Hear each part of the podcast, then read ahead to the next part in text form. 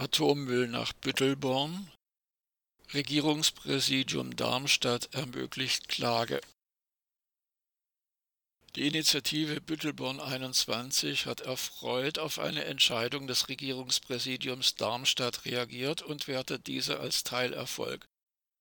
Zumindest kann ein Gerichtsstreit die Einlagerung von Atommüll aus dem Abriss des AKW Biblis auf der Deponie Büttelborn im Kreis Groß-Gerau über fünf Jahre lang hinauszögern.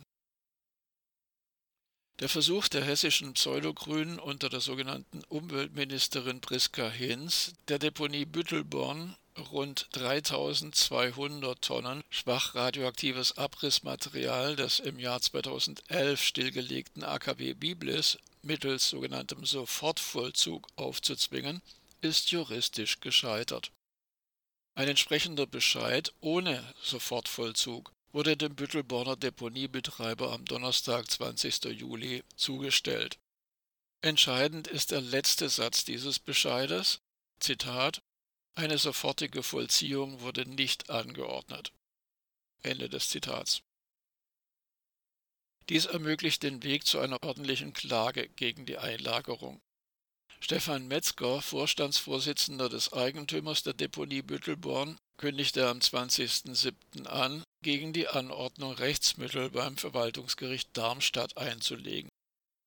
Der Landrat des Kreises Groß-Gerau, Thomas Will, hatte bereits im November 2022 angekündigt, sämtliche Rechtsmittel ausschöpfen zu wollen. Man werde notfalls bis zur höchsten Instanz klagen.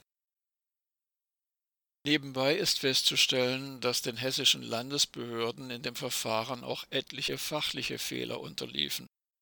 So wurde etwa der Umstand bekannt, dass das Regierungspräsidium Darmstadt neben dem Betreiber der betroffenen Deponie, der SAVAG, zwar den RWE-Konzern mit in die Anhörung nahm, den Eigentümer, den Zweckverband Riedwerke, aber bis heute vergaß. Die Kontroverse zwischen Landesbehörden und lokaler Bevölkerung entwickelte sich durch weitere Ungereimtheiten und diverse Enthüllungen zu einem kleinen politischen Skandal. Dies führte dann sogar zu einer Sondersitzung des Umweltausschusses des Hessischen Landtags im Dezember 2022. Zitat Das juristische Verfahren wird auf jeden Fall zu unseren Gunsten ausgehen, erklärte Armin Hanus, Sprecher der Initiative Büttelborn 21 denn das Verfahren werde über mehrere Instanzen gehen und daher sei die Deponie Büttelborn bis zu einem höchstinstanzlichen Urteil längst geschlossen. Die Schließung ist für Ende 2030 vorgesehen. Zitat Die Renaturierung hat schon begonnen, ergänzte Hanus, der zehn Jahre im Aufsichtsrat des Zweckverbandes Riedwerke tätig war. Auch gebe es zudem einen internen Beschluss, dass keine radioaktiven Materialien gelagert werden dürfen. Im Falle, dass das Regierungspräsidium Sofortvollzug angeordnet hätte, weiter im Zitat, wären morgen die Lastwagen angerollt, erklärte Hanus.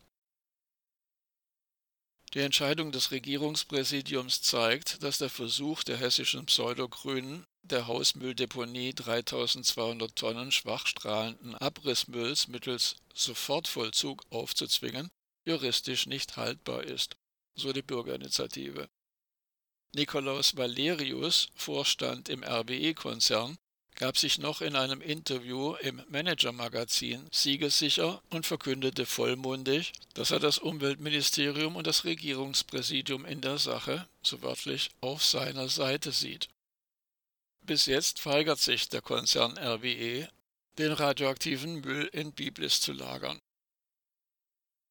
Gegen die Einlagerung des radioaktiven Abrissmülls hatten sich bereits die Kommune und der Kreis Groß-Gerau ausgesprochen. Wir berichteten. Der Kreis Bergstraße, der über keine eigene Deponie verfügt, hatte bundesweit bei Deponien zwecks Aufnahme des Atommülls aus Biblis angefragt. Die Resonanz von über 200 Deponiebetreibern war ausnahmslos ablehnend. Obwohl der freigemessene Müll aus Biblis laut hessischem sogenanntem Umweltministerium als nicht gesundheitsschädlich gilt, will niemand ihn haben.